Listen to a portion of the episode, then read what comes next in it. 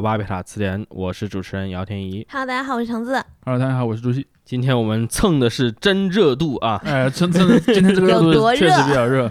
对对对，其实这个话题我觉得对于很多人来说是有切身利益相关的，嗯，嗯，因为大家也看到新闻了，最近尤其是在这个四川啊，对，就是有各种各样的这个限电令，因为电网这个负荷太大。应该说今年整个长江流域都挺热的，因为那儿一直都是副热带高压所在的地方嘛。但是一般来说，副热带高压的这个影响是到不了四川西部的，也就是我们所谓的川西坝子，就是成都平原那一带。嗯然后呢，我今天上早上来录音之前，我还问了我爸妈说最近成都天气怎么样，他说还挺热的，但是居民这边还没停电。就是如果你在哦居民小区里还没停电，但什么写字楼啊、什么那个工厂区那些地方是会轮流停电的，而且可能在四川一些更小的地方，像什么一些县里面、镇里面那些地方，可能有些停电就嗯，就比较厉害了。对，好像是因为干旱的原因。呃，有两个原因，嗯，第一个原因是特别热，就是现在成都白天的最高温度基本上是在四十度左右，有些天数是在四十四十度以上，就好像昨天就在四十度以上。嗯而且还有很多人说，其实政府是为了那个让市民们不要太担心，故意把那个最高温度是稍微报低了一点儿的。哦，对，因为真实的温度也是他们决定，咱们又然后对，然后这是第一点，就是由于高温，用电的需求变得很大。嗯第二点呢，就今年雨确实特别少，像对，像在我老家那边，像有些地方前两天还有人在网上传视频，但后来那个视频的真实性也被质疑。嗯但是那个事儿很有可能是有一定的事实依据的，就是由于四川整个长江流域的降雨量都非常小，有一些河已经干到那个干到那个河床已经出来了。说嘉陵江已经变成嘉陵宫了，呃没，有水了。，对我们那儿其实，因为我老家那儿其实就是嘉陵江的上游嘛，嗯我们那儿其实一般到夏天会有一个枯水期了，但是今年这个枯水期真的很枯，就是嗯枯到 他哭了。就是水。就是有人拍嘛，说嗯你开着摩托车你不刹车能直接冲到河对岸去，但那个我觉得也有真实性存疑啦，但是但是这个东西确确实是在被很多人议论的，而且包括我们那边，因为天气一旱。大家就会去种那种消耗水更少的农作物嘛，因为如果你水充足，嗯你夏天这一季呢，你就种水稻；如果水不充足，夏天这一季你就种什么呢？玉米。玉米、哦。玉米很抗旱的，嗯。但是最干旱的年份呢，就连玉米都会干死的。今年差不多到了那种程度了，啊，那只能种仙人掌，然后还有什么作物吗？然后酿酿酒是吧？对，所以今年是确实是一个用电，当然它只是说反映出来一个问题嘛，因为嗯。用电它背后的问题是今年的这个呃气象层面的问题，嗯，而这个气象层面的问题，可能就引导出我们今天要聊的一个更大的问题，就是整个气象环境相关的一些议题。对，是的，是的，因为因为这这个话题，我觉得从互联网，特别是就是零三年我们新的国策就是科学发展观 确立之后，嗯基本上是时不时的以各种各样的形式出现在嗯网络的各个角落，对然后大家对于它这个舆论呢、也是反复在变化了。对，所以我们今天要聊的其实有一个很大的主题，就是说在我们中国，尤其是在这个互联网这个舆论空间里面，人们怎么议论环境和气候问题的，以及说嗯他们的这些各种不一样的观点的变化和他们嗯背后的思想根源在哪里。说到这里的话，我倒是想到一点，因为到我真正就是成人了之后，那段时间我感觉我们身边经历的，就是至少在中国国内啊，体验的那种环境，总体来说都是比较在一个可控的状态里面。即使夏天很热，我还是可以就是坐在房里吹空调，我不出门就行了。我出门的话，我走几步路到另外一个地方又是有空调的地方。然后冬天除了就是零零零八零九年的时候有雪灾之外，基本上也都没有什么太严重的问题。直到哪一天呢？就是我后来有一次大学上课的时候，我读人家那个印度作家写的作品，他有写他说村里停电什么，我就突然想到，我说，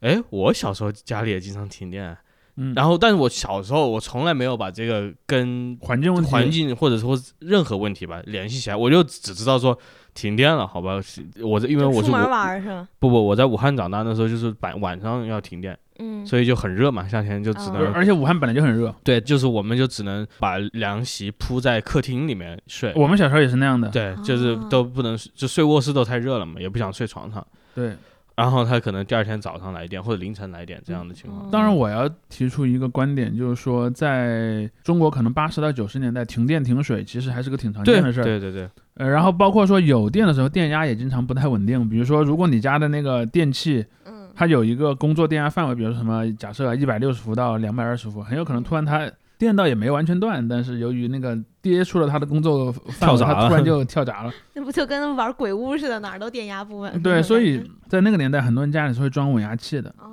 就是一个怎么说呢，有点像个机顶盒，一个小小的盒子，然后上面有一个开关，可以让你电压相对稳定一点。但是如果波动太大，它还是扛不住的。嗯然后包括说那个水的问题，在那个时候很多单位里面都是有那个储水池的，像我爸他们单位就有个储水池，如果自储水池是对，就是一个一个很大的一个像那个用石头垒水箱嘛的一个水就是大型哦存水箱，存储的储啊，明白？对，然后呢，那个如果自来水停了，就去那儿取水。但那个年代，我有一个印象，就在八十到九十年代，电力供应不足的时候，一般人们认为是发展程度不足导致的，嗯而不是环境的问题。比如说，对对对，那是因为我们那个时候电站还太少嘛供，应不足，供应不足，，供应不足又是为什么？是我们建设还不够，所以在那个年代基本上就是有这么一个状态。而嗯我印象中，可能到零几年之后，这种供电不足的状况其实就逐渐缓解了，就逐渐进入了一个记忆。而缺电这件事儿呢，是在最近几年又重新变成了一个话题，包括说嗯去年好像去年就有，但去年是冬天，去年是冬天，因为冬天也取暖压力也很大。嗯，但虽然不是很多、呃很多地方可能它不是用电来取暖，但是它的你你用暖气还是用煤的嘛？用煤其实因为煤也跟环境问题是有一个嗯直接关联的东西。而且我我刚才天一说到那个二零零三年开始有科学发展观，其实我还想再讲一点，就最近这些年，随着这个绿水青山的这个嗯嗯理理念的提出，环境问题被放到了一个更重要的点上。碳中和，碳中和、碳达峰对对，对。应该是先达峰再中和。嗯。因为你你你的目标是两步嘛，第一步我的碳排放会达到一个顶点，然后零增长，零增长，嗯。就像减肥一样，我先要保证我不再长胖了，然后我再往下减，嗯。减到最后就是中和，就是那个呃放排放和固定的是一样多嘛。然后这个东西当然在全球范围都是个问题，而中国呢其实也是在。应该说算是比较主动的加入了这么一个进程里面，当然对也不是没有争议，一会儿我们可以再详细的讨论。所以这一块儿是是会导致说，如果比较年轻的听众没有经历过九十年代的那种隔三差五就停电的那个时代的话，他很快也会意识到，在他们的这个青年时期有另外一种模式的停电。对，嗯，是。然后我们刚才在录之前还在聊，就说我们都各自对北京啊，它这个环境问题也有另外一种记忆，因为就像我之前说到的，我小时候看电视，我总是看到北京的新闻，就是隔三差五沙尘暴。嗯甚至我自己大概零七零八年的时候来过一次北京的话，也体验了一次沙尘暴，虽然不是很严重、啊。你说的，像一个旅游项目一样，我体验了一次沙尘暴。但确票是确确实就是意外的体验了一次，包括就是我也送的见过一次。最早在武汉，我也是经历了第一场雾霾，亲身经历了，哦。嗯嗯，嗯，所以就是那段时间感觉哇，第一次亲身的感受到了电视中播报的那种东西，嗯，然后我你就是说的越来越像我我们现它真的很像去那种主题乐园，你知道吧？就是一个气候变化主题乐园，然后进去第一个场地是沙尘暴区，然后第二个区域是洪水灾变园是吧？对灾变灾变乐园。呃，那晨晨，你作为一个北京人，你从小在北京长大，对于沙尘暴啊或者这种气候现象、天气现象有什么记忆呢？就是司空见惯吧。其实像像你们刚才说小时候什么停电什么的，我刚想说，我好像没有这种记忆，但是我突然想起来，我家以前有一个盒子里装的就是各种那种应急的手电筒，那种需要你自己钻它然后发电的，然后还有吃蜡烛吧对，剩剩下的蜡烛，我觉得那可能是我我的记忆已经是这种经历的尾端了，所以我嗯，就就没有太多记忆。所以有这个东西，但是你自己并没有很多的经历过，好像没用过，那手电筒都是大家玩儿的，大家来玩就是他后来就失去了他那个应急的作用，对对变成一个玩具了。娱乐项目。但是沙尘暴嘛，沙尘暴真的就是特别、呃、对，沙尘暴是真的挺恐怖，因为沙尘暴一般在春天嘛，然后嗯我们有的时候会刚好赶上春游什么之类的，然后那个时候呢，就是老师会先说，比如说让大家明天尽量带个丝巾罩在头上，然后我们可能从游公园儿变成去做手工，就类似这种，就换成啊室内的项目。但是小孩子可能也觉得就没有什么，就还挺好玩儿的。你看这个天都变色儿了，哎，这种感觉。嗯然后后后来是会开始意识到，比如说自己一挖耳朵出来都是来很多沙，对，嗯然后一擤鼻涕出来都是泥儿，就类似这种。到后来我上大学的时候，就是沙尘暴少了，然后我们那时候有一个好像是要办 APEC 然后为嗯为了这个也是蓝嘛，后来就对对对，叫 APEC 蓝。然后那个时候因为人大是放很多假，然后那个时候刚好赶上我们的春假，然后我 们就到各地去玩儿，所以那个时候就变成呃外地人来北京看 APEC 蓝，然后就是人哎人大学生。但是那阵儿虽然没有沙尘暴，但是会有杨絮。那好像一直都有，这呃，或者说或者说沙尘变少，杨絮是有增多的，因为因为主要是靠那个树来拦那个，对对对对对，所以三北防护林嘛，所以就这个絮也不知道，这 为什么要种这一种树呢？也是，可能是综合考虑性价比，我猜。嗯，他们说好像是有这个原因。但是另外到上大学的时候，你刚才说就开始有雾霾了嘛。嗯然后雾霾这个事情，其实我身边有人反应很剧烈，就是生理上的反应很剧烈。我是属于不戴口罩也没事儿的那类人，嗯所以就是你去最好检查一下肺。我也觉得，我 觉得我一个有哮喘的人可能还是不太行。对，因为后来是小时候遇到类似的天气，大家只会觉得是雾或者阴天，但是后来开始有霾、有 PM 二点五这个概念，然后大家就开始注意，然后那个时候好像就是把首钢外迁了，嗯，然后北京的很多工厂都外迁了，都迁到河北去了，其实这是河北人民会骂我们的一点。其实有一个很重要的时间点，就是二零零八年的那个北京奥运会嘛，为了办奥运会，其实签了很多公司的。嗯。所以后来就北京在这当然是一个就是优优越感的一个部分，就北京这个问题可能是被首先控制的吧，或者说被比较重视的，相比之下，优对对对，先级比较高呃，。但我觉得，如果我们要谈到北京的环境和问题，河北比哈，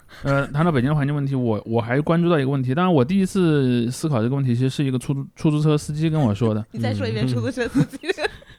然后那个那个出租司机又跟我说，他说他在他小的时候，北京的那个水网是很发达的，很多小小嗯大大小小的河流。嗯然后说现在他说现在北京的河已经干掉了一大半了。啊然后他跟我说的时候，我还没有印象，因为我我并没有在那个年代生活在北京过。嗯但是我后来有一次呢，我经过一个地方，我骑自行车嘛，我发现有个桥，嗯，但桥下是没有河的。没东西了，呃，然后后来我还发现那个地方在施工，最后呢就把那个河河道给填起来，因为反正已经干了很久了，也不会再有水了，嗯，然后就正好把那填了去修路了修。路，嗯然后我听他们说，就是说其实有很多类似这样的小的那种分支的河在北京已经消失了，嗯。因为人口增加之后，地下水用量增多嘛，对对对，在那之后，你其实地表的水网就会受一个非常大的影响，嗯。因为他们之前说，为什么金元这样的王朝选择把首都建在北京，其实有个很重要的点，就是他们第一比较靠近他们的那个草原游牧区嘛，嗯。第二呢，在所有这些靠近草原游牧区的地方里面，北京其实是地上的这个水系最发达的地方，哦。有很多湖泊的，它不光有河，还有湖的，嗯。有什么那几个海子嘛，就是那几个地名里带海的地方，其实海就是内亚语言中的湖的意思嘛。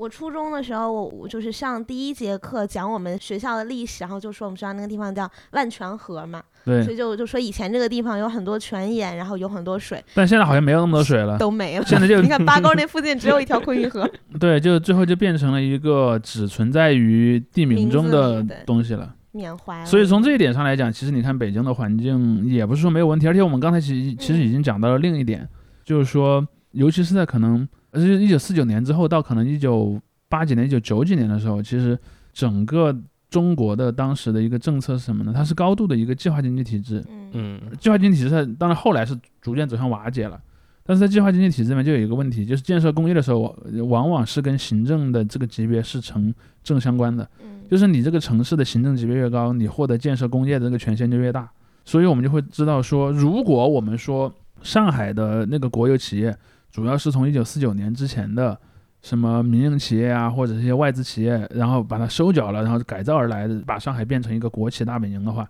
嗯。那么北京主要其实就是跟苏联相关的了，很多是苏联援建的项目，包括我工作那边那个那个地方，我们公司租的地方是一个以前的央企的园区嘛，那个园园那个那个风格你一看就知道，嗯。这苏联人苏联人大概在五十年代左右建的。当然，现在那样的地方已经少了，但是曾几何时，在北京旧城区里面，除了各种机关之外，最多的就是工厂。嗯而这些工厂其实在很多层次上，其实对环境是带来了不小影响的。嗯嗯，包括说从那个排放，从他们需要使用各种各样的生产的材料物资，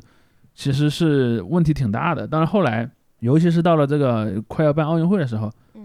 这个就成了一个你必须去解决的问题了，因为你不解决的话突然开，始治理，对，因为其实我我有一件事儿印象特别深，这个事儿就和我们今天要讨论的主题是有强相关的，就是二零零八年奥运会的时候，曾经有一个应该是美国来的选手，他是戴着口罩来的，他说啊这儿空气不太好，我要戴个口罩，嗯。当时就很多人骂他，啊然后就说他那个在污蔑中国嘛。但其实那个时候，中国政府自己其实也是知道的，嗯。就是说这个环境确实不太不太行，嗯所以说就一方面北京在往外迁那些工厂，另一方面可能在附近，包括说我们前面也说过的，嗯你建三北防护林，终究不是为了这个吗？嗯嗯应该说从那个时候开始已经是，呃环保的意识有一定增强。当然，那个环保意识可能多多少少包含一点面子思想了，但是这或者非常功利嘛，哦对，但是利的但我认为环保总的都是功利的。对环保这个东西从总体上讲，它是一它从种本质上就是人类呃不全是功利主义，但是功利主义在里面是一个非常重要的动机。其实我们在这儿可以不妨先讨论一下，我们就所谓的环保主义这个东西本身的一个来源。我也想就在这里插进来，就是说一说欧美发展一个历史，因为你刚才讲到，就是我们中国这个大型工业化的这个时代，包括甚至苏联嘛，整个这个二十世纪的这个工业化的时代。其实大家如果去阅读一下那种自然主义啊，或者原来的这种所谓的准环保思想，在西方的一个重要的一个发展期间，就是其实在这种第一次工业革命之后的那段时间。我记得读过一个非常有趣的一个说法，他那本书研究什么？他就讲当时那个英国那些士呃士兵参参与一战的那个经历，嗯他得出来一个什么结论呢？他就说，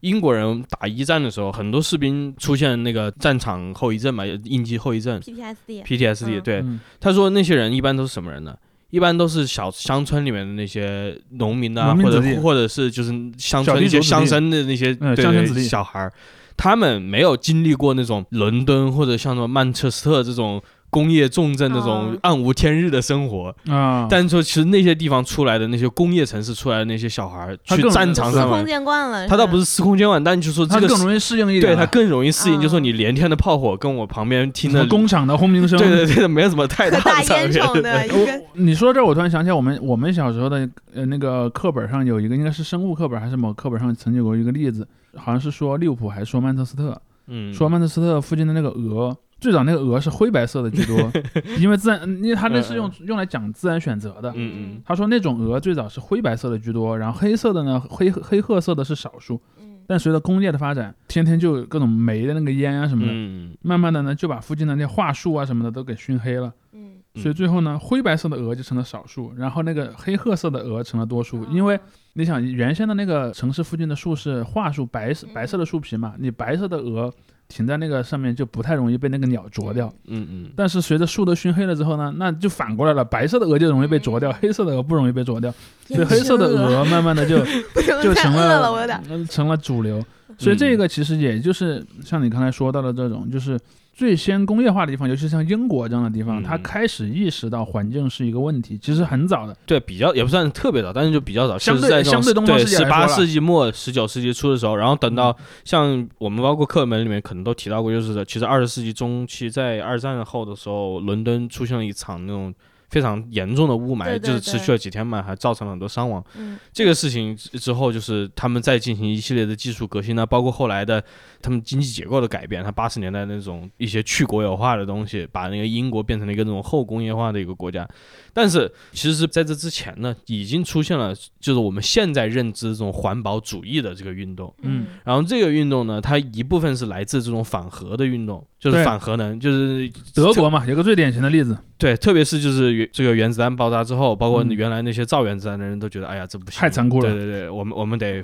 反对这个。包括那时候，而而且后来还有了那个核电站的那个事故。是各种各样的核电站事故，你包括在像刚才主席说的，像西德、像英国、像美国，都从六十年代开始就爆发了嗯很多这种反核能的一些游行啊、示威啊。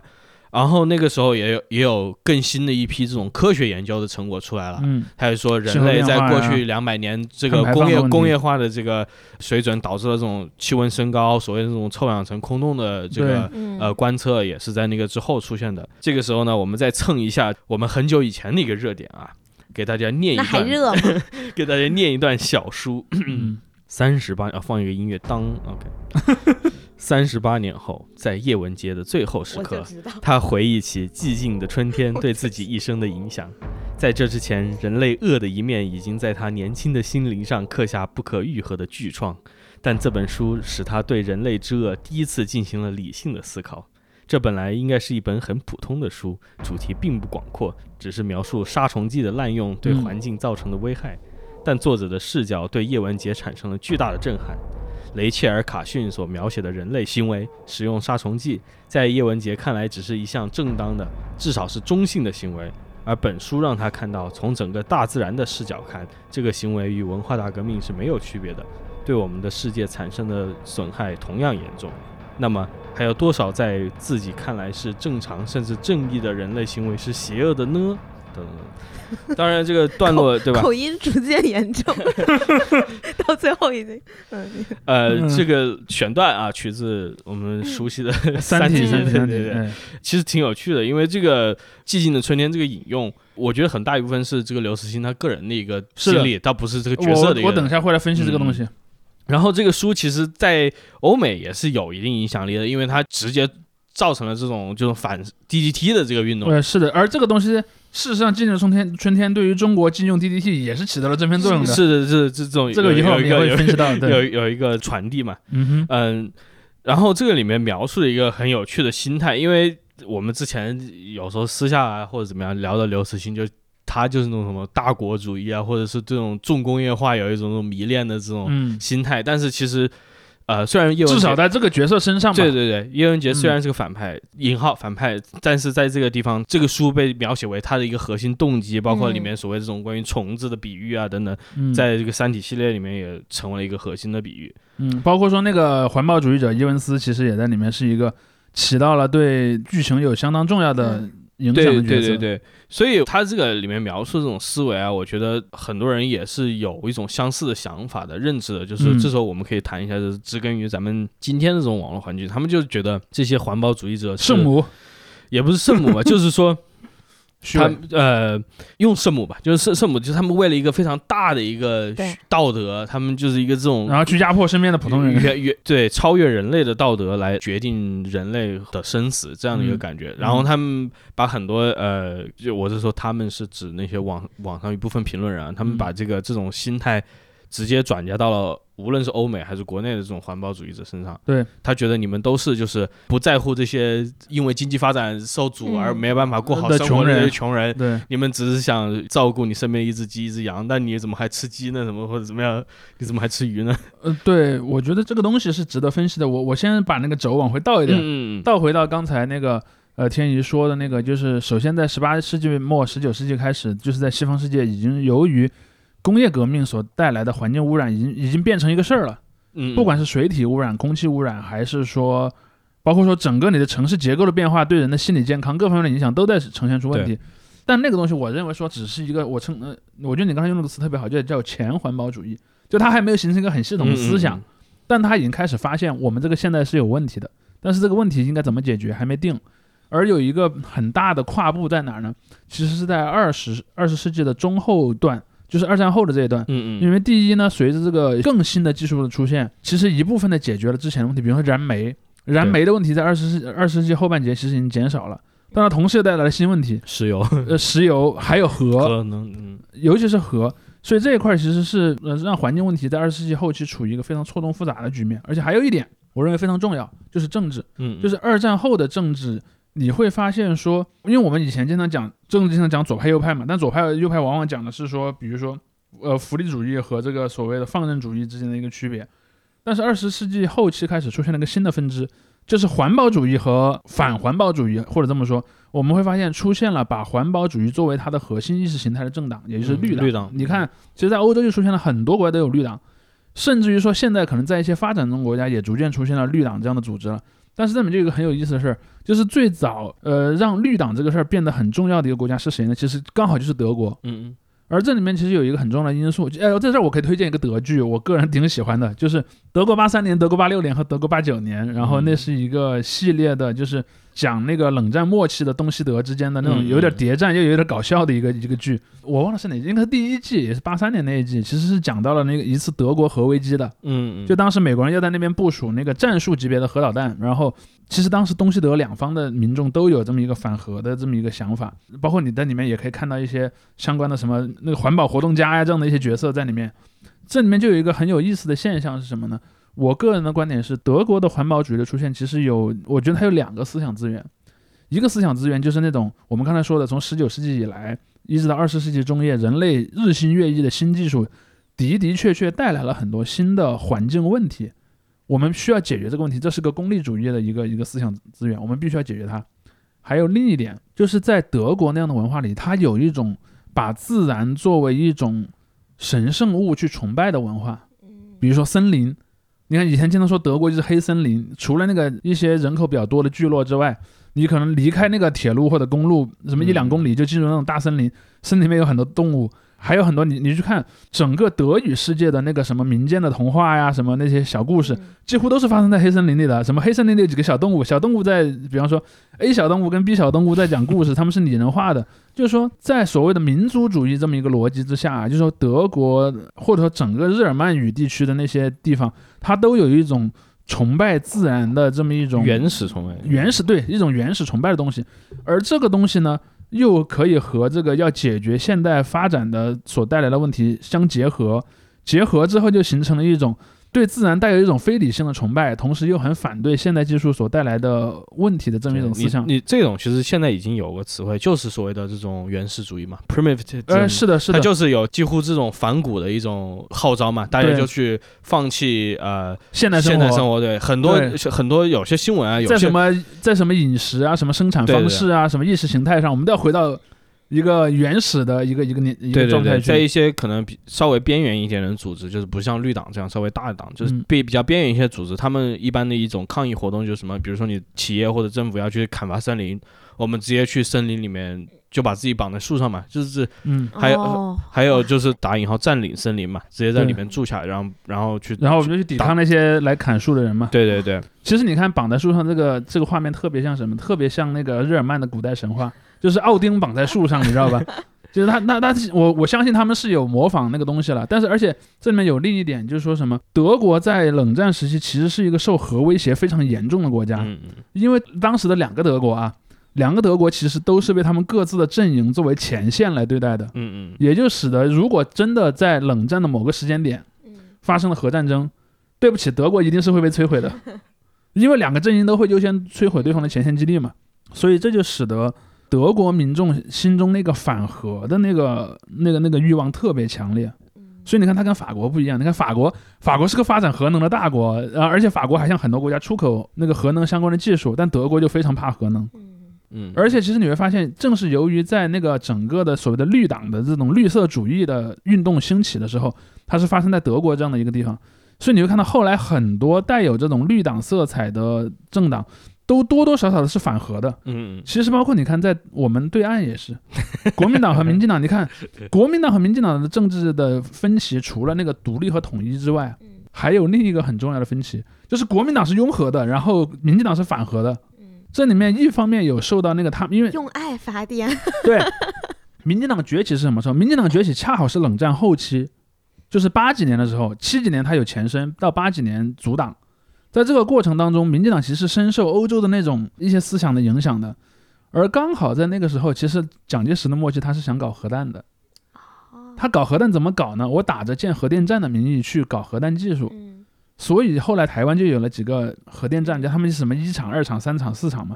所以前几年有一个公投嘛，就是重启核四嘛，就四号核电厂，但后来那个围绕的那个公投也打了很多嘴仗，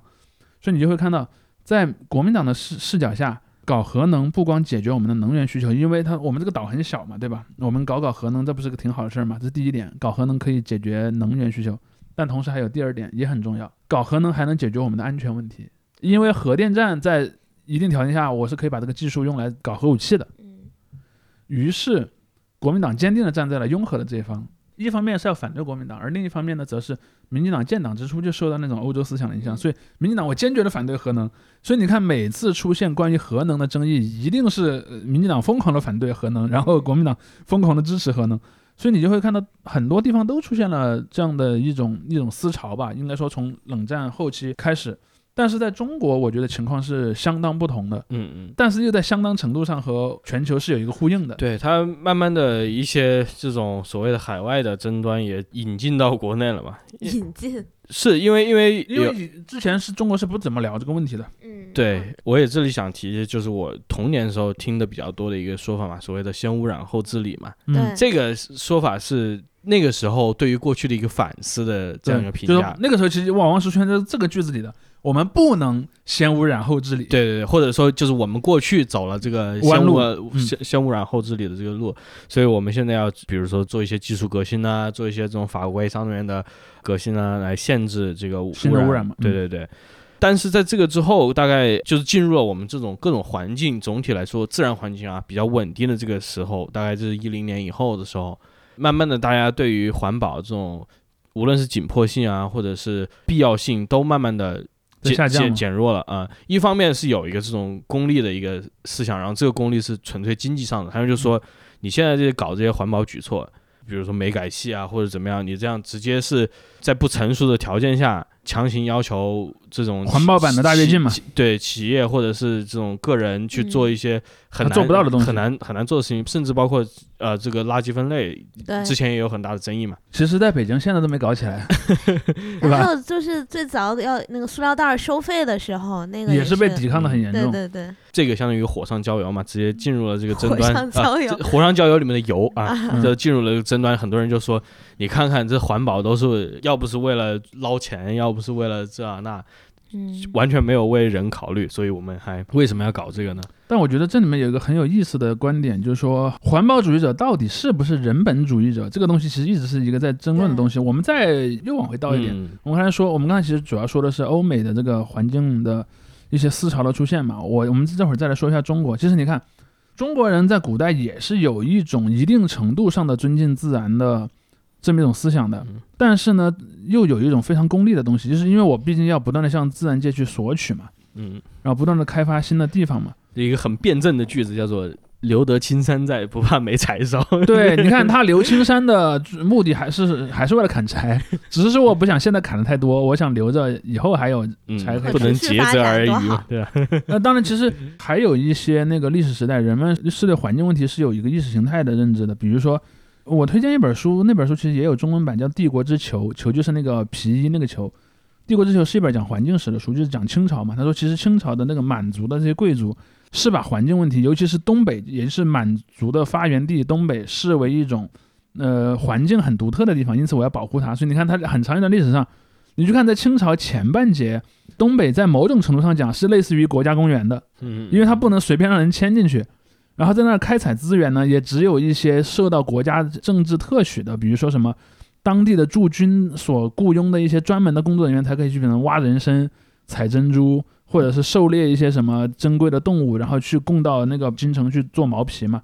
他是有这么一种思想，但是他很显然不会把全国视为一个，或者把整个全世界视为一个需要保护的环境的东西。嗯嗯而这里面又有另外一个很大的变革是什么呢？就是一九四九年我们所建立这个新的中国，新的中国你我们会发现，新中国的领导人是非常反环保主义的。从某种程度上讲，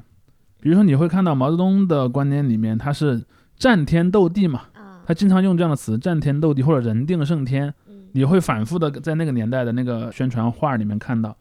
而且当时有一个特别大的问题，就是因为那个时候经历了从清朝后期到，尤其是四九年之后，有一段时间人口增长特别快嘛，嗯全中国人口已经到了六七亿人了。而且那个时候中国又没有很好的融入到这个国际的贸易体系里面去，你养活这么多人其实是很大一个挑战。嗯所以在那个时候呢，你就会发现说我们要去开垦新的土地，对吧？什么生产建设兵团，那个时候有很多个生产建设兵团，人们都去那些以前从来没有被变成农业区的地方，去把那儿变成农业区。嗯比如说大家都知道那个共青城，应该是一九五几年建的，然后在江西那儿原本是一个呃湖岸边的沼泽地嘛，是鄱阳湖的边上，就一定要从鄱阳湖里面抢地。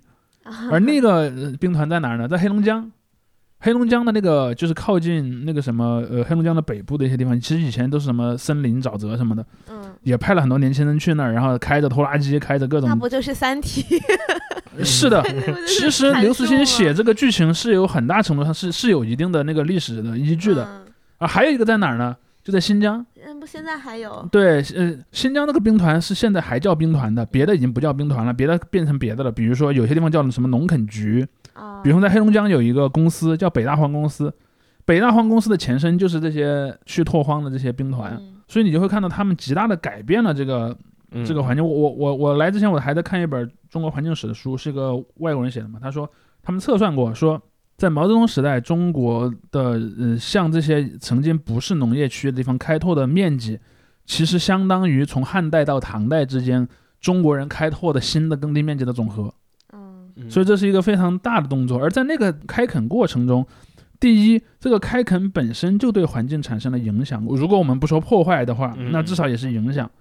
第二呢，就是这个开垦过程它伴随着很多的新的动作，比如说使用新的化肥、农药、新的种植技术，还有水利。很多地方其实，比如说有一些江河被截断，建了新的这个水库，水库有些时候会拿来用来发电，或者用来储备这个灌溉用水。嗯这个时候我们可以插那个泥河，就是万能青年旅店的那首歌《泥河》。你看，你看泥河其实是有一个带有环保主义色彩的歌曲，它里面有那个对建水库、建水坝的一个一个一个反思嘛。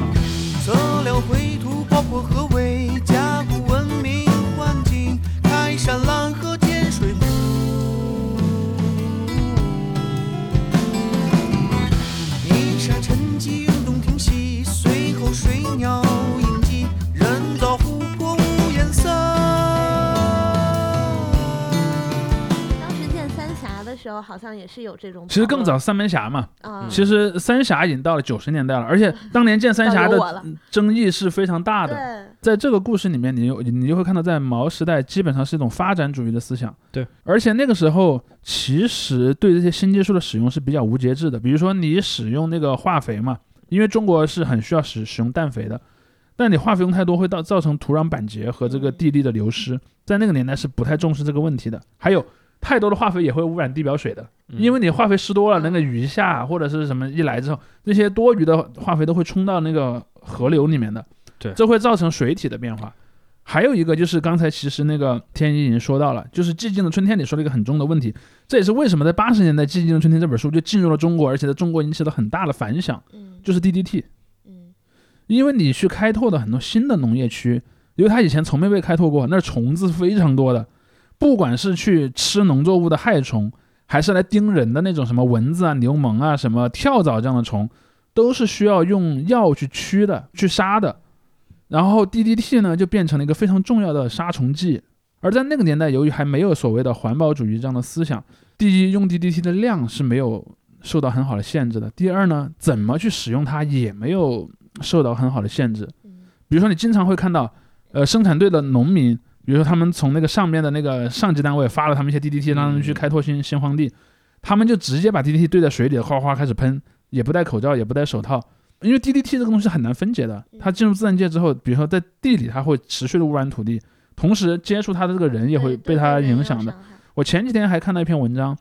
然后就是一个人，他说他去中国各地，最近正正在那个调研各地的情况嘛。他说他刚好就去了黑龙江，嗯去了很多就是当年的那些拓荒的那些那些人。他说，由于当年对 DDT 的使用没有限制，有很多那个就是专门负责撒农药的这些人，嗯嗯四十多岁牙就掉光了，嗯然后身体非常差，只能提前退休。而这个问题，其实在在五十到七十年代是没有人说的，嗯到了八十年代，这个问题冒出来了，同时呢，也引进了一本国外的讲这个问题的书，所以中国后来还真的就立法，就对 DDT 开始做限制了，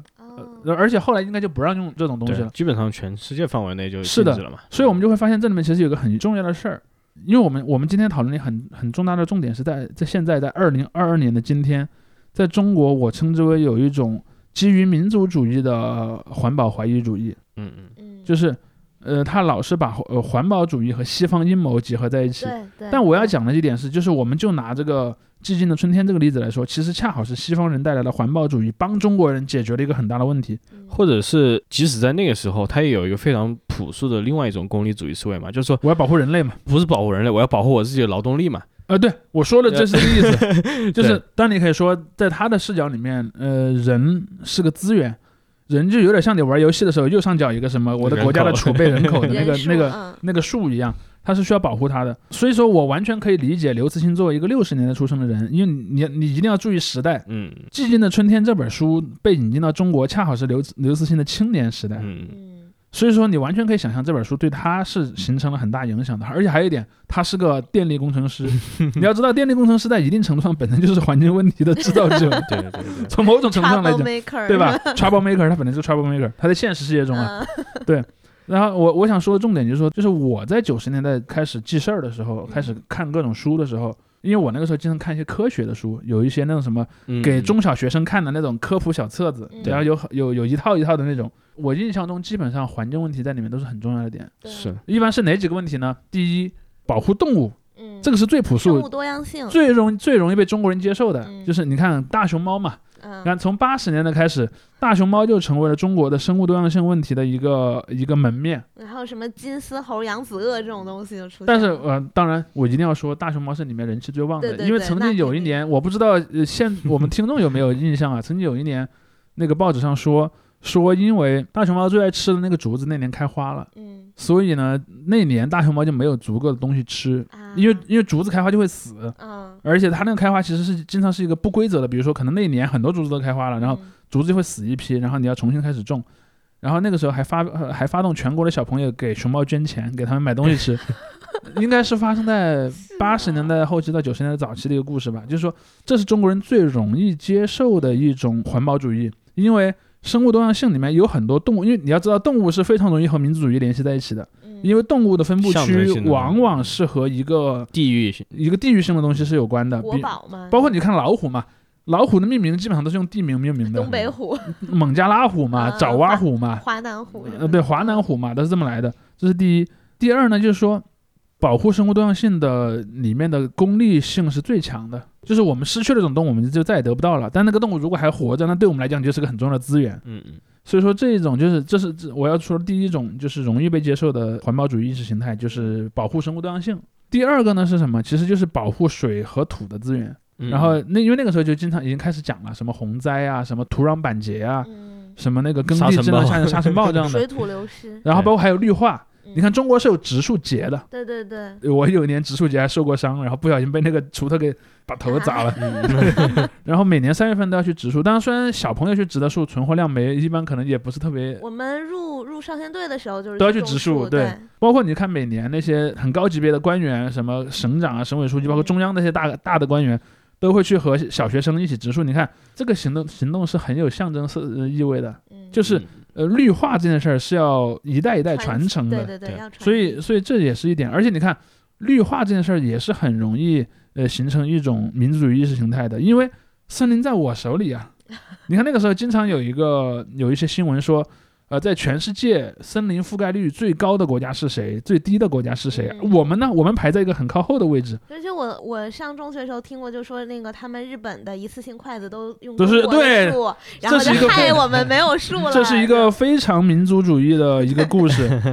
呃哎，其实我还蛮吃惊的，因为到你们那个年代还在讲这个故事，因为这个故事在我们那个年代初就中大概一零年，我们那个年代。就就我们在九十年代就已经听说过这个故事。那说明它源远流长。源远流长，应该应该说从八十年代开始可能就有这个故事了。对，呃，而且他还说嘛，说日本人就不砍自己的树，专门就来砍对，没中国的树。错，就是剥削我们。你你说到那个小时候科普读物，我这时候正好想到一点，就是对于欧美来说，相当于促进他们环保运动的，还有另外一个事件是什么呢？就是他们的这种太空竞赛带来的一个旁支后果。就是科普，那时候应该是六六八年还是七二年的时候，应该是他那时候拍了第一张地球的这个全貌嗯的一张照片，非常有名，应该是出现在所有教材上面，中国教材也是都用的，就说观是吧？对，就说我们唯一的家园嘛，啊，这个叫做应该是我们只有一个地球，嗯。对对对，就有这句蓝蓝蓝蓝色球这个这个图像，蓝色球，但是这个图像对于当时的那个美国人啊，因为是美国人拍的嘛，对于当时的美国社会是造成了极大的震动的，因为他们确实之前都没有，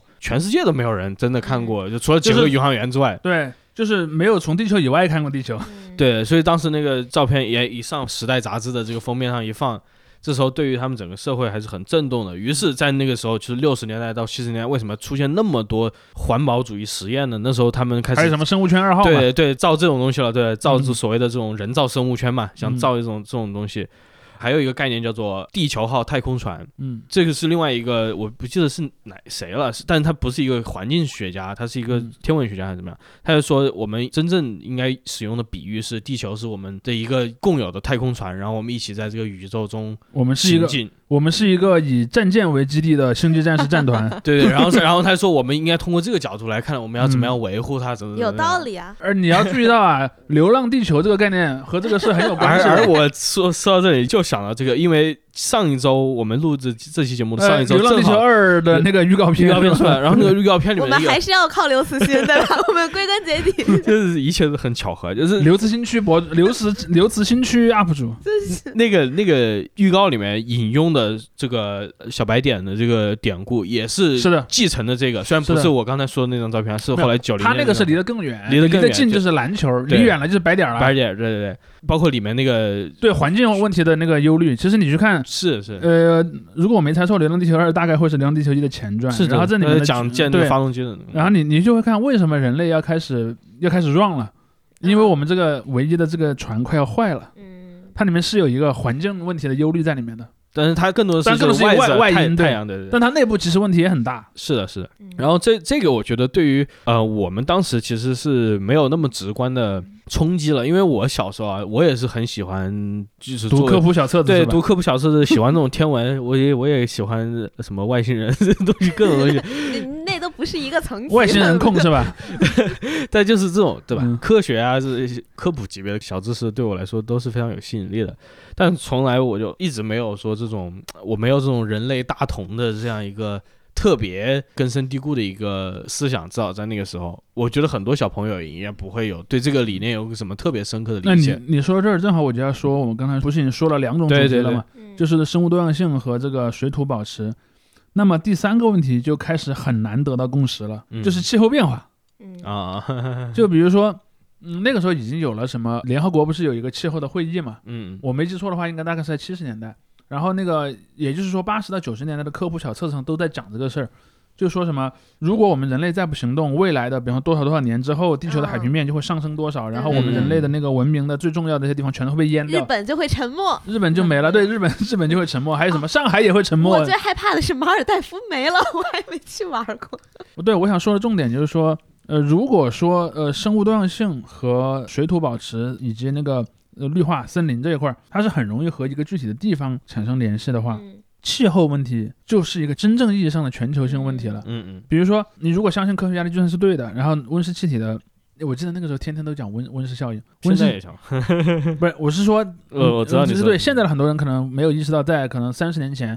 就已经经常在讲讲这个概念了。我我想说的重点是，如果说那个温室效应这个问题是对的，嗯，那么比方说可能若干年内就会产生一个效果，但是一个国家去控制它是没有用的，对，因为这个东西只能算总账，因为大气层是连着的嘛，然后你不可能嗯你不可能不可能单一国家去弄，所以我就会看到说，在那个年代开始，就是有了各种的这个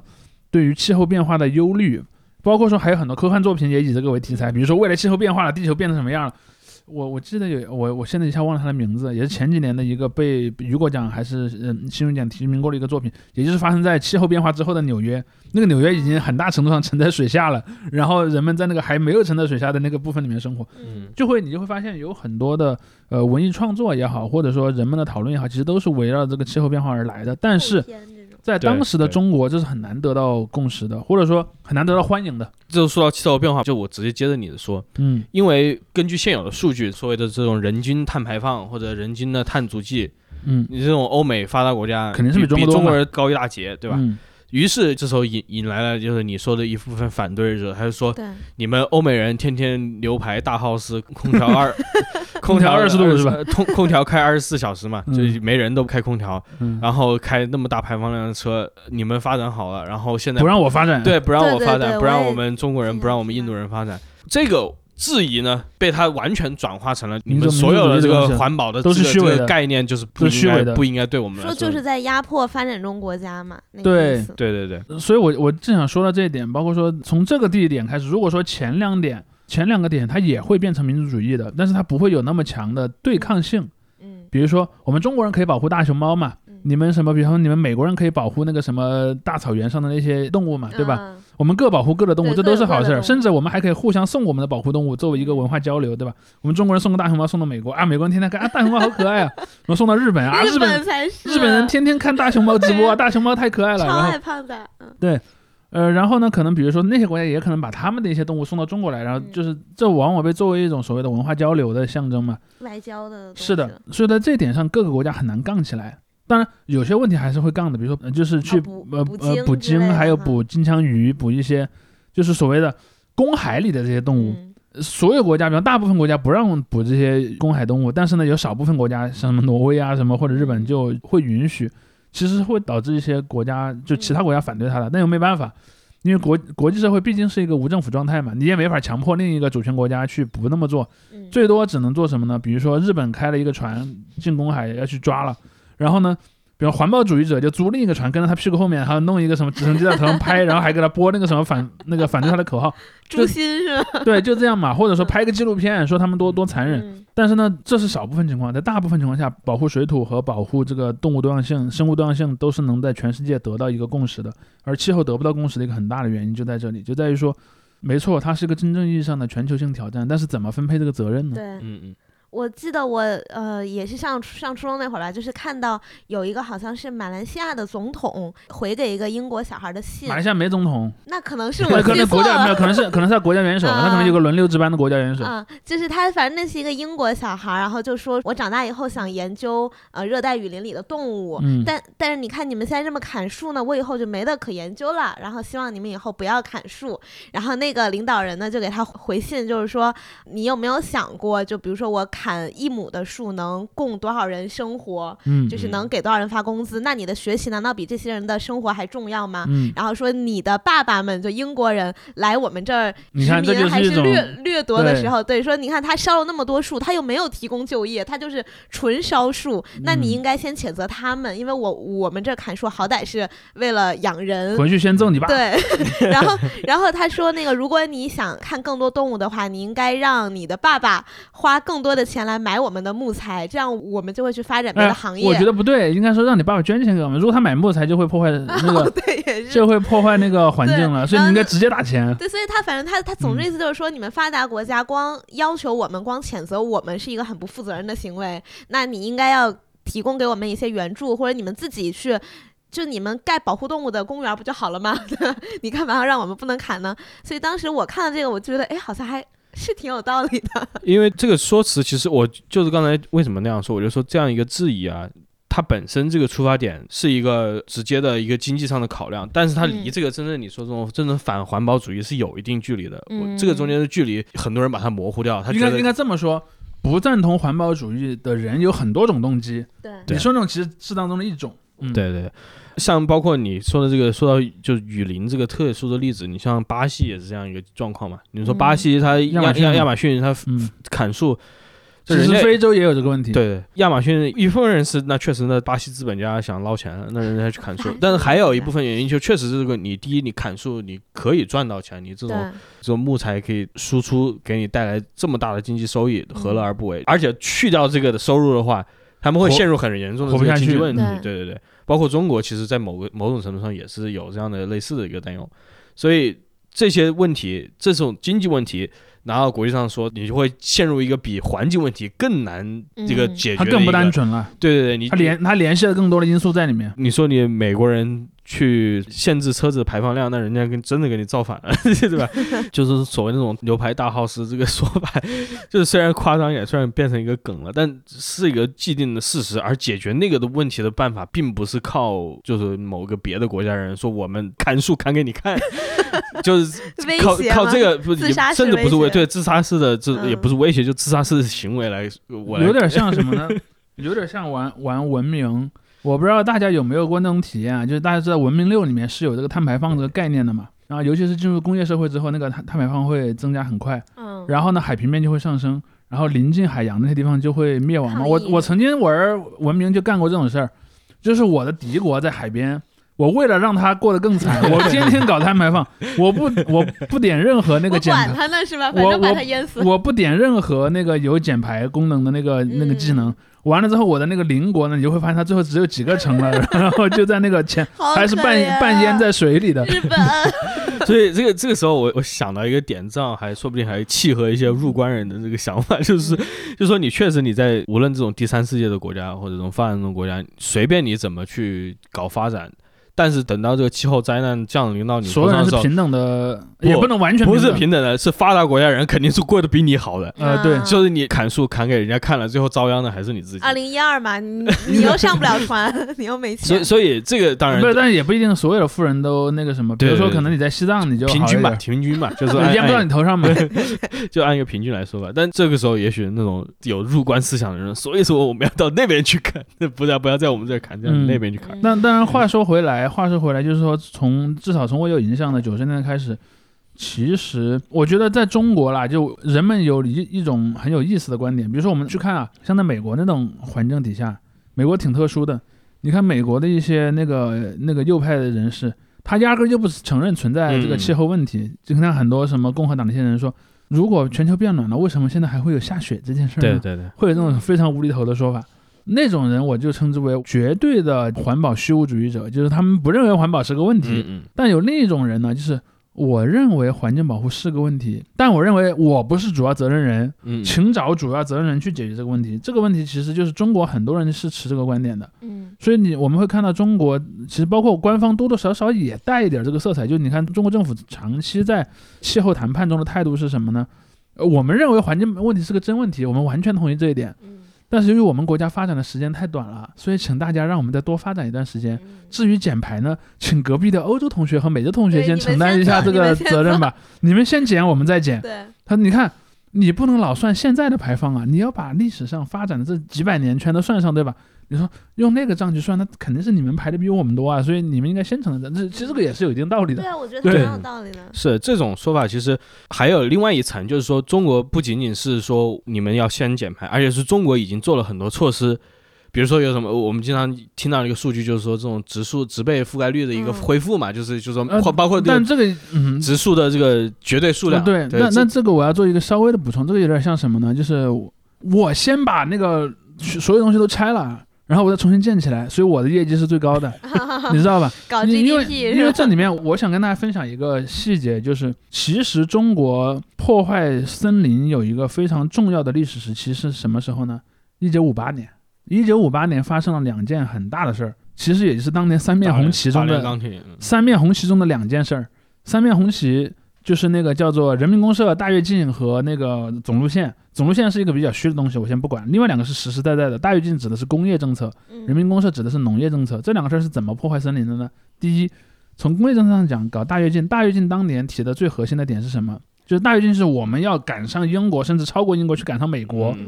那么我们怎么赶？我们用用什么标准来判断我们赶钢上了？钢产量，钢的产量嘛。于是就搞大炼钢铁。那么大炼钢铁最需要的是什么？就是燃料。嗯，因为钢是需要用高温来制造的嘛，所以就搞什么所谓的什么土高炉，他用那个木头去做炭，然后再用炭去烧那个所谓的土高炉，做那种土钢。其实最后没炼多少钢，倒是把森林消耗了很大一批。这是第一个因素。第二个因素呢，就是人民公社化。嗯人民公社你要注意到，毛提出的人民公社有一个核心概念是什么？吃饭不要钱，嗯就是搞集体食堂。搞集体食堂有一个最大点，比如说原先这个地方假设住了五百户村民，每家呢都有一个灶，每天自己做饭吃。农民其实很省的，农民做饭的时候，他一般都会用什么干草啊或者小树枝来嗯来做饭。他也说我能做熟就行了，我要求也没那么高对。对对，但如果你今天开始把这五百户人，假设这五百户人，比方说有有有两千人吧，把这两千人集中到同一个地方吃饭的时候，对不起，那饭是很大一锅一锅的，嗯你就要用很猛的火力才能把那么大的锅的东西东西做熟。于是，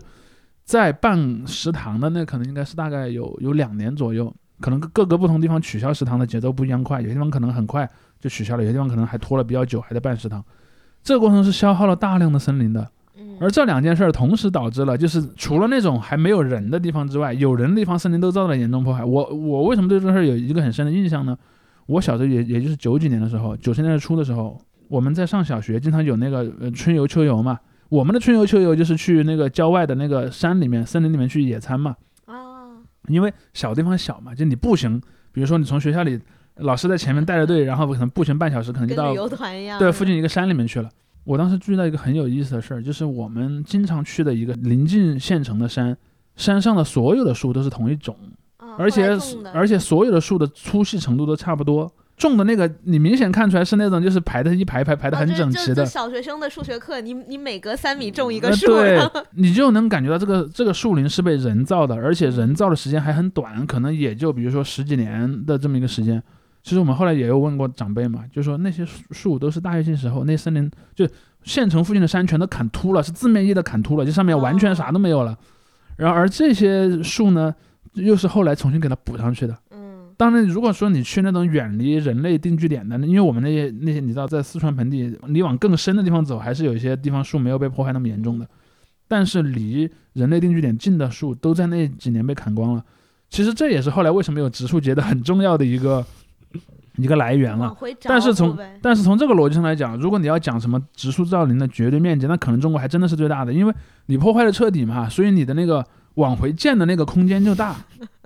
比如说有些地方它就没有发生过这个大规模的砍树运动，那它的那个那个树林留着的就相对会多一些。而且事实上，中国的森林破坏它也也不是一个一次性的过程，它其实整个中国文明史就一直在往前进的。而且不同地区、不同时代都有不同的原因，比如说就像你看黄土高原就破坏过嘛。嗯嗯黄河下游流域也破坏过嘛，长江流域其实也破坏过，包括说那个为什么北京那么多沙尘暴，有一个很重要的原因，其实也是在从明朝时期开始，嗯。很多蒙古部落呢就从蒙就从蒙古东部的那个就是接近兴安岭内侧的那些呃那些森林里面砍树，砍完树卖给那些汉人地区，因为那边有很多嗯。造建筑的这个需求嘛，慢慢的就把那一带的很多地方砍秃了，砍秃了之后也就开始出现了那个荒漠化和嗯。沙尘暴的问题，所以这些其实都是一个持续性的问题了。当然，应该说从改革开放开始，因为有一个政策上的大调，很多领域的政策都调整了，嗯。包括之前那种什么战天斗地的那种思维也也在一定程度上被抑制了。所以后来就开始有了一些恢复，所以从这一点上来讲，我非常同意，就是说中国政府其实做了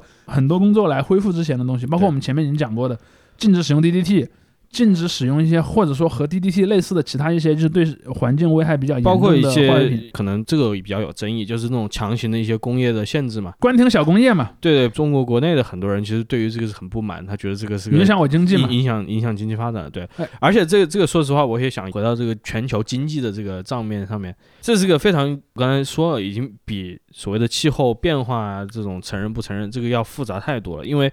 就前一段时间，人家那个什么荷兰，荷兰发生了一个这种农民的罢工，他们为什么罢工呢？他就说那个政府突然发一个环保要求，就说你不允许用某种化肥了。嗯，但是就是这种故事啊，有时候就放在中国互联网上面，别人就说你们这些农民就是不懂得进步的这个嗯想法，你们、嗯你们只有小农思想，是不是？但是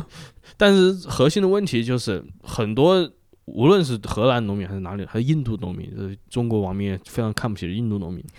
就是他们在遇到各种各样的那种政府的限制的时候，他们往往是没有另外一个渠道去把这个限制的东西补救来说，比如说那个河南农民现在不能用这个肥料，他只能去买一个贵很多的肥料，以至于他影响他的这个经济生存了。哎，这不就是《侏罗纪世界》新新一集的造巨型蝗虫？然后然后啊包括很多人对什么杂交农作物的那个反对，跟这个也是有很强的关是联。然后然后包括就是你去看王靖康的小说就回回到国内这种冠厅企业的那那种说法，包括还有这种一些城市中心企业外迁到周边的这个一个故事也是一样的。你现在做了这些事情，但是你其实留的这个后路啊，是个比较糟糕的后路。嗯于是这个就让人很很多人就质疑你这个最早做这个事情的一个动机。嗯这也是一个比较复杂的一层，就是它必须要牵扯到经济这一层。你怎么样才能把这个所谓的可持续发展在经济上把这个账给这样给他嗯对给他算平了，你必须要留一个真正可持续的后路，但往往是个比较难的完成的。是的，一方面是有这个商业牟利的这个因素在，还有一方面也有这种政治压力的因素在，嗯还有一方面就是它形成了这种民族主义的内循环嘛。嗯就是说我不是不能搞这个，但是我搞这个，我搞得很很像我屈服了你这种西方的样子，嗯我去做这种限制，我感觉是亏待我自己的人民。就是很多人他们之前那段时间就是骂，最典型的嘛就是什么，凭什么不让中国人吃肉蛋奶？对对对，我就想说的嘛，就是很多人其实他平常吃的肉奶蛋也不多，是真的。我觉得中国人的这个肉奶蛋很低的。消消耗是是很低的，无论你你和处的和白种人相比是吧？对对，因为饮食饮食习惯的一个问题嘛。但就是无论你在中国哪个阶层，就这些人的肉类啊什么或者什么消耗量都不是那么高。中国人吃蔬菜大国嘛，但是就很多人就看到这个就特别不爽。就觉得这没有，个我可以不吃，你不能，你不能你不让我吃。能对你不对能颐指气使，对吧？嗯 这个心态其实我还是觉得有一些不健康的，因为一方面他就觉得人家就是指着你鼻子在骂，嗯，这个是已经是一个非常大的跳跃了。因为虽然西方有有一部分人啊，而且我还觉得应该是比较少的一部分人在说你这个中国的在环境上做的不好，因为在西方就像你说的这种，无论是绿党还是这种左翼的进步派的，他们经常会反对他们自己国家的这种说法，就是说应该这么说，他们更多的是在反对自己国家的政策。对对，他们都在说，就是说，你看人家中国人种了那么多树，你又在干什么？美国人国内他们吵架也是这样的，就是说你对你看人家中国人都不去那个什么，你看中国政府一说不准开什么厂，外面就不能开那对对对，个厂了。就是你你们这个 对对不行啊！对，你们资本家为什么不？我没去过美国，问一下，所以纽约和华盛顿汽车限号吗？不限号，那你看看，限不限号这个无所谓，但是他们的这个车子的平均排放量比中国要大很多。也也大呀，然后他们又不限，对那不就更大了？对对对，所以就是他们也很多人说嘛，就是说为什 你么看咱们这，为什么？所以他们也会，他们的那边的环保主义者就会说，你看，如果是中国政府，早就不让你上上街了，你还在跟我说这这些？对对对，他就说你这一个人每天上班上下班开个那个三米高的吉普车，你这是哇干什么，对吧？然后像主席刚才提到，就是说这种所谓的完全否定气候变化存在的，它背后的一般别人指出，就是很多的这个势力是来自于那种石油企业，对，对，或者是汽车企业，哦或者是航空企业，有切身利益是吧？对他们就嗯说你不能给我再接下来，比如说上什么碳税啊这种东西，那我是不干了。对，然后我就会游说国家，但我们国内无论是网民还是某些层面的这个政府，他们会放大一些，当然，我觉比较得边缘的我我觉得是那样的。可能如果说在西方世界里的环保主义者，他他他肯定优先骂的是本国政府了，希望本国政府做更多。但他们一般确实有这个问题，像我们刚才讲的，环保问题是真正意义上的全球性问题，所以他其实也也不排除有一些人是希望全世界一起承担责任的。嗯比如说，他说，就像那个之前有一个自媒体引起很大的那个争议的那篇文章嘛，就是说巴西出产的大豆什么，嗯然后到中国呢，然后在中国成为什么养养那些动物的饲料，然后消耗很大，这的确是个事实。对啊，就是巴西的豆粕确实最大的进口方是中国，而且豆粕这个东西主要的使用场景就是用用的动物饲料。其实我当时还看了那个视频，我倒不觉得他有什么要求中国人呃来少吃牛肉，少吃牛肉，或者说他指责中国人是最主要的环境问题的造成的呃相关方，我倒不觉得他有那个观点。我我看完了整个视频，但是呃，由于在中国这个问题本身被高度的民族民族主义化了，然后就使得就听不进去哦，我就不爱听，对，你凭什么说我吃的多因为大？家对这个问题有点敏感了，已经脱离了它本身的就已经脱离它本身的语境境了，就变成了一个你不能来碰的这么一个东西。嗯它有一个非常本末倒置的地方，就是因为大家平常如果有买过菜，都知道你的中国人就你要吃牛肉不便宜啊，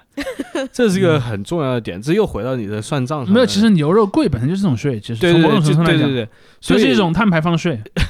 当然，很多人也会说，你看，这就是西方的阴谋。但是 说实话，这个也是全世界都存在的一种市场机制嘛。美国牛肉也比猪肉要贵一些。对 不是因为从那个消耗饲料和产肉比来说，牛确实是产量比较低的一种动物，它生长的也慢呀。嗯它不像猪嘛，像鸡和猪，鸡这种东西是那个投放料到转化成肉的比例是相最高的动物，所以说它便宜啊。所以我要提的建议就两个：第一，真的想一想，如果肆无忌惮的发展，或者是放宽这种对于环境的考量的话，倒霉的第一个肯定不是美国人。嗯，倒霉的第一个虽然也不是中国人，但是中国人还是派的比较靠前的，对吧？没有那个那些网友可能会这么想。我很讨厌上海人，上海人会优先被淹，那这难道不是一件好事吗？那是那就是对吧？那应该是北京人做出这样的内。内内部矛盾，大家自己嗯内部打一架算了。但是你看，当时在二零一二的时候，大家不就说你最后那个船你还是得建在咱中国呀？那个就不又谈了但但是那个电影里面有点太夸张了，就是你真的涨也涨不到那种程度，度涨不到那种程度。但是呃，确实全世界来说，经济发达地方一般都是在沿海地区嘛。嗯然后第二个就是刚才说到的，无论是去建立成某种国际共识来去限制欧美的碳排放，或者怎么样达成一个更好的这样，这个很多东西是不在我们控制之内的，或者是要通过一个非常复杂的一个机制，复杂或者甚至极端的方法来产生这种变化。你可以去想想这个进程要怎么进行，肯定是不靠去骂人家来 来做做到的。呃，对，其实，在说到这儿，我就特别想说这个形式的产生嘛，嗯。因为事实上在之前，就在我的小的时候，在就在九十年代的时候，其实环保主义基本上人们从价值上是同意环保主义的，嗯。只是唯一有些区别就是说我们到底应该做多少、怎么做的问题。对对对所以你看，在九十年代开始，中国就开始有了自己的环保组织。现在老有人说环保组织是什么境外势力，其实不是的。在九十年代开始，中国就有很多本土的环保主义对。对对组呃环保组织，但是由于环保这件事儿本身，第一它是从欧美社社会里最先发育出来的，嗯。第二呢，环境问题确实是个全球性问题，于是的确有很多跨国的环保组织在中国活动，比如说就像大家都知道，姚明当年代言过那个保护动物的那个那个广告嘛，WWF 嘛，嗯，对，就是那个什么反对使用象牙呀什么的。嗯。没有买卖就没有杀害，是呃，吧对，就是这个后来还变成中国网络上一个很著名的梗嘛，包括说那种什么反碳排放的一些组织，然后各种各样的组织，尤其是保护生物多样性的，在中国还挺受欢迎的。但可能就像我们刚才说的，搞什么节能减排这一块儿，可能相对就就没那么容易受待见了。但其实还是有很多人在做这方面的工作，而且还有一个什么，就是反那种具体的污染排放物的，比如说什么空气和水污染。我们经常看看到，尤其是在可能十几年前的时候，中国经常出现那种，比如说政府要搞招商引资，然后引进那个大型化工厂，然后来我们这个村儿附近，然后村民就开始啊，我要抗议，我要抗议这个这个化工厂，这种事儿发生很多的。对，当然可能那个时候是什么呢？那个时候其实政府在说这些村民可能是被敌对势力洗脑了，而一般网民那个年代的一般网民往往是站在这些村民一边的，嗯，或者说大多数情况下是站在村民一边的。嗯嗯比如说什么厦门的那个化工厂事件啦，嗯包括成都那个什么彭州那个化工厂事件，都是这样的。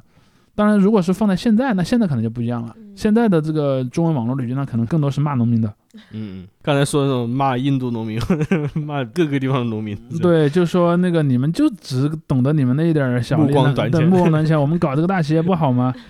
就是发展主义者这种城市嗯这种这种所谓的工业主义者吧，我称之为。其实中国的工业主义者者是特别多的，因为刚嗯也是我来之前在看的那本环境史的书里的那个，我我非常觉得有意思的是那个书的作者他提到了一个人，就方舟子。嗯啊，你看啊，有一个很有意思的现象，就是环保主义者反环保主义者当中都有很大的一部分人声称我是真正的科学的信徒。嗯嗯嗯环保主义者里面那些人是怎么说呢？我们经过了环保学家的那个精确的计算温室气体、计算污染物，我们算算出来，如果我们再不采取行动，我们将在多少多少年之内灭绝。这难道不是个非常科学的事儿吗？嗯而另一方面的人，比方就类似于像方舟子这样的人，发展才是最最重要的，发展能解决一切问题。科学告诉我们，我们应该发展。难道我们这么多年来呃经历的所有事儿，不都是靠科学、靠靠发展解决的吗？嗯产生的那些所谓的副作用都是短期性的，都是可以解决的。我们只有发展的更多，才能解决它。嗯你就会看到，在当年，其实，在零几年的时候，方舟子就开始反对这种什么，就像刚才天一说的，哎，你们这些农民目光短浅。其实这些话都是当年几乎就是方舟子这样的人所所所说的原话。这一波浪潮其实就带来了一个点，就是说，至少有相当多的人对环保主义这个东西其实是有一个原则性的反感的。他还不是说我要做多做少，我我就特别讨厌这个东西。嗯然后这种也是有的，而且呢，随着最近这些年，因为不管你认为这个民族主义是怎么产生的，但是你呃我相信绝大多数人都不会反对这一点，就是中国正在变得越来越民族民族主义，嗯人们都会同意这一点的。确实，然后最近的一然后，对，然后呢，这件事儿就会变成了，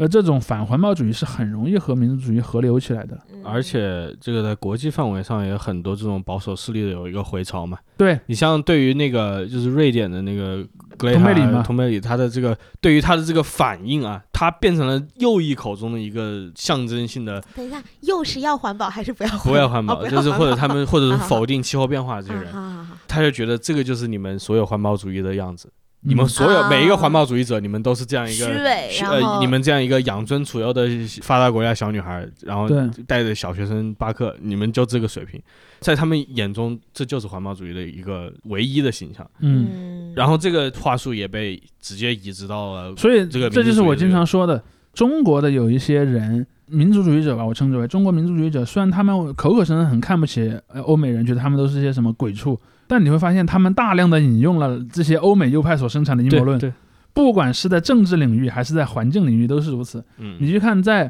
呃，如果你把那个 ID 遮掉，只看他们怎么骂那个通贝里那个小女孩的，你其实很难分清楚她是个中国民族主义者还是个美国共和党。他们几乎说的是同样的话。因为就是同样的话，就是对这种语言有点区别，那可能就是一些具体的措辞有点区别嘛但是你看他的那个逻辑、论述逻辑都是一样的。嗯，那那个小女孩是背后是有什么势力，还是这简单讲，也就是她自己发动的这个运动最初是没有什么势力的。她的这个理念是什么呢？我要说出来，你也会觉得很有道理。他就说，你们这些政治家，你们这些企业家，你们全部都是四十五十岁往上走的人。如果我们地球我觉得真的毁了，你们也不用承担责任。对但我们这些小屁孩儿，我们长大的时候，我们地球就毁了对啊，呀。三十年后，三十年后你们嗝屁了，世界洪水滔天，遭殃的都是我们。对？那我怎么办？那我们要为我们自己的命运着想啊。对，于是他就说：“我站出来反对你们。”这是他的最初的。然后嗯他因为这个身份特殊啊，他的这个个人的表达方式比较特别啊，于是就被媒体关注到形象也。很特别。对，被媒体嗯关注到，被媒体关注到，这时候他背后就出现了一些 NGO 组织，就说我们来赞助你到处去做这个活动。但我因为看嗯到说他好像蛮虚伪的，就是他自己并没有做到他想要大家做的那样。这里有涉及到两个问题，就是他想要大家做到哪样呢？就是因为比如说我我我看到他说他不坐有飞机是吧不？没有，他要求什么非洲政府自己给自己造景，就他提出这种很不切实际的一些建议，然后还有他自己吃面包还不吃边儿，就是还浪费食物 什么之类的，就 对，就是这个地方，我觉得你你要你你你要可以去说你的这个个人行为有怎么样不符合环保就是倡议或者怎么样，对对对。这个我是觉得 OK，这个批评是可以的，但是这个批评适用于全世界现在所有这些当权者，因为就是嗯最有名的就是当时那个有个环保论坛嘛，是在哪里开？博鳌吧还是哪里？然后就说当时的那个飞机场全部停满了私人飞机，啊全世界这些有什么 CEO 啊，什么对对政要什么的，大家全部坐着私人飞机来这里谈一谈这个话豪华是吧？你关键碳排放量很大。对对，对，你说好，人家小女孩不吃面包边，这个跟嗯坐半个小时的私人飞机来来回去这样一个地方，你说谁哪个更过分呢？嗯但是大家从来不就是很少啊去指摘这些人了。主要是小孩好欺负嘛，就是嗯就是你要真的骂了通贝里，通贝里也不可能把你的帖子删了，或者说 把你怎么样嘛。但是如果你真的去骂一个什么那种什么呃大企业 CEO，或者骂一个什么 什么某个国家的元首，那那个其实后果就而且而且大家就确实就是默认了这种权力等级嘛，对。就是你一个 OK，你马克扎克伯格，你做这些事情你是有理的，因为你是有钱有权的人，对，于是你嗯做这些事情，我也我也就我就忍了嘛，就是不是忍了，他就自然而然的觉得嗯我就合这种理化做这种人是合理的合，理化的而。你一个小学生，你凭什么来说我，对吧？那我看到很多关于这个小女孩的，就是一些 cut，我就感觉她好像是有点疯狂的样子。那这又是另一个问题，这又是另一个问题。你知道，在很多人类文化里面都有一种文化，呃也不能讲一种现象吧，称之为，就是预言家往往是疯狂的。就是你知道，通贝里本人嗯和大众传媒中的通贝里应该说是两个概念。嗯我可以这么做一个断言，正是由于通贝里本人他显得情绪有点怪异，或者说他有点那种科学怪人的感觉，嗯这一点恰好增加了他的说服力。从某种程度上来讲，嗯就是你很难想象一个三好学生天天去跟你讲环保的，因为三好学生太正常了。嗯恰好是一个不太正常的小孩，他才能够去做一件 本来就不，你想嘛，谁会想到一个小学生会成为一个什么环保运动家呢？嗯如果他正常，他也也就干不了这样一个事儿了。而且就是那种什么，一个受到了某种超自然的启示，突然开始奉献一个事情，去奉献于一个事情的一个小小孩儿，这个这个其实是有某种神话意义在里面的，你知道吗？有种类宗教，我称之为类宗教感觉吧。对这种东西我倒不会这样说，我只是觉得无论什么那种 cut 啊，怎么样，他容易把这些人的嗯给放大了这个东西对放大放大你你任你要何一个你要那么去看的话，任何一个政治人，我能把他剪得比他更坏那把。咱们节目也 cut 一下吧，把你们俩剪暴。论 对，暴论很因为其实我小时候也听过这种什么，在五十年后就没有淡水了，然后我们在小没有燃料了？对，嗯所以在小学时候就会算算一下，比如说大概在我六十多岁的时候，我就没有水喝了，就类似这种。它是有一种话术，就是比如说我们要给下一代留一个怎么样的地球，就是这种话术。但我觉得这种话术可能就是在一个小孩小的时候，或者是在我们的长辈那一代呢，还比较有说服力。但是在现在这一代年轻人里，是不是就我我觉得你在这种这种以个人主义或者这种只鼓励考虑个人生活提升啊或者个人地位提升这样一个大的环境里面，你怎么样哪一代人都是不管用的是的这个说法。嗯？而且我觉得，如果在当下的中国，可能还有另一个 backlash 这种提法，就会有另一个反弹的力量是什么呢？没有下一代了。对我都不想生小孩了，我留着我留那个，我就要在我这一代把这个地球毁，灭掉。之前在上海那不就有有人说说我就是最后一代，对吧？就是那，就是那我管你呢，下一代怎么样？就是我作为人，我都不想可持续发展了，你还想我作为这个地球可持续发展干嘛呢对，？所以这是会有这种人了，会有这种人。嗯嗯，这个其实说实话是一个比较深刻的问题，因为它在某种程度上是一个没有俄罗斯要地球干嘛？一个一个一个全球性的东西，以一种病态的方式反映到个人身上了，对是吧？当然，我觉得对于任何环保怀疑主义者来讲，就今年这样的一些气候异常，其实还是挺值得深思的。因为你会发现，其实气候异常不光是二零二二年一年的事儿，嗯最近这每一年很明显气候都很异常。嗯呃，然后包括说什么洪水啊，包括哦，我还看过另一个，我一定要讲，就是另一个 在中国的反环保主义的观点。我们前面讲了两种嘛，嗯第一种是我根本不不承认存在环保的问题，这就是美国共和党；第二种呢，是我承认环保是个问题，但我认为我不应该承担太多的责任，这个是中国的，一种咱们现在的想法。对本土的一种。但我见过一种更奇怪的，就是说环境破坏对我们恰好是好事儿。啊，他是怎么立论的呢？他说：“你看啊，从传统上讲，我们中国有大量的土地是不适合搞农业的。嗯现在不是气候异常了吗？嗯，原先有些不下雨的地方，现在开始下雨了。哦，原先呢，有一些那个温度过低不能开垦的地方，现在可以开垦了。嗯国运在我呀。独攻独，然后他说什么？你看，他说以前西伯利亚就是冻土嘛，没法开发，在气候再变化几年。马上就暖和了。呃，西伯利亚买房啊，那也有这样的一波。这一波我是我觉得和前面两波还不一样的另一种，这波人反而是优，辩证啊，反而是优势在我，你知道吧？啊，但是这里面其实有有一个很大的问题，包括我在我我有时候也碰到过一些朋友私下里问过这个观点，因为他们有时候看一个文章嘛，而且这个东西他他还往往把它和一些中国传统结合在一起，比如说他说你看人们都说当黄河清了。当一个什么什么某个沙漠变绿了，那就是圣人出现了，那就是那个啊预言家，天下大同的时候就到了。然后呢，就会有人说，你看，在中国西北有一些沙漠已经消失了，你看，在有些什么甘肃、青海有些地方现在都已经变绿了，这难道不是我们中国牛逼的一个见证吗？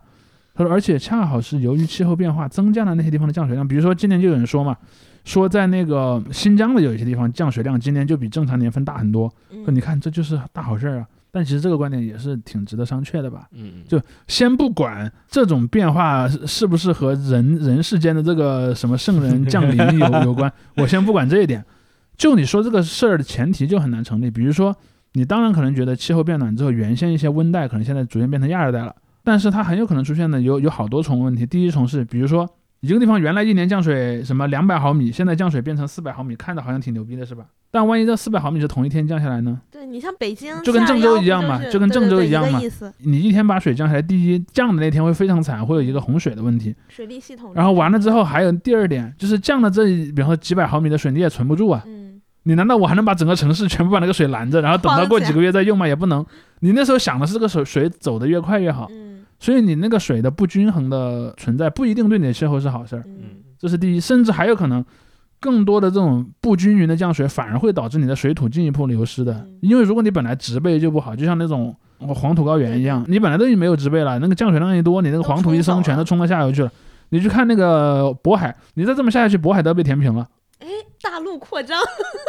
什么有人说嘛，对对吧？还在是赢了。在在那个胶东，在辽东半岛画一个点儿，然后在山东，在胶东半岛画一个点儿，这之间我们把那个海填上，然赢后在那儿，麻了，然后我们在那儿搞什么房地产开发是吧？赢了呀，这嗯，对，这种所谓的气候变化恰好对中国是好事儿，这个观点是非常经不起推敲的嗯。包括其实也有很多学术界人在研究，但是我发现了一件很很有意思的事儿，就是持我刚才说的那种观点的人，他只能听进去一种观点，嗯嗯就是说那那怎么可能呢？那一定是我是赢家呀！还有说什么有利于东北。说你看以前那个人们都觉得东北经济衰退了，那要是气候变化了，那东北变热了，降水也增加了，那是人间天堂啊！赶快去那个什么东北买房，去黑龙江买房又啊！要买房，这帮人怎么老想对？这其实刚才说那个西伯利亚买房这个玩笑，我也会开嘛，我也会说这个。但就是这种情况出现的时候，就是真的西伯利亚给你变成好地皮可以买房的时候，那个时候你得想想，真正的赤道亚热带变成什么样了。而且还有一点，那个时候你还有没有钱？对，就所以这里面其实是有非常多的问题的。但是就是我觉得这种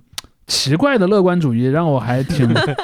挺吃惊的。就是就是，那如果那个时候该开心，那也是普京他老人家开心。那如果他能幸存到那个时候的话，也轮不到你开心啊。也是 OK，嗯，那这一期就先到这里了。哎，我们让请大家注意热射病哈，啊，对对 对这个呃很恐怖。注意防暑。注意防暑，对，包括当然也也也可以多多关注环境问题了。哦，我以为也可以多多关注咱们节目 啊，关注呃关注我们节目那是当然的了。啊。OK OK，对，呃，可以在尽量一个用电比较少的情况下收听本节啊，目。以那个什么低能耗模式收听，对对对，拜嗯拜。拜拜，拜拜，谢谢哎，谢谢大家。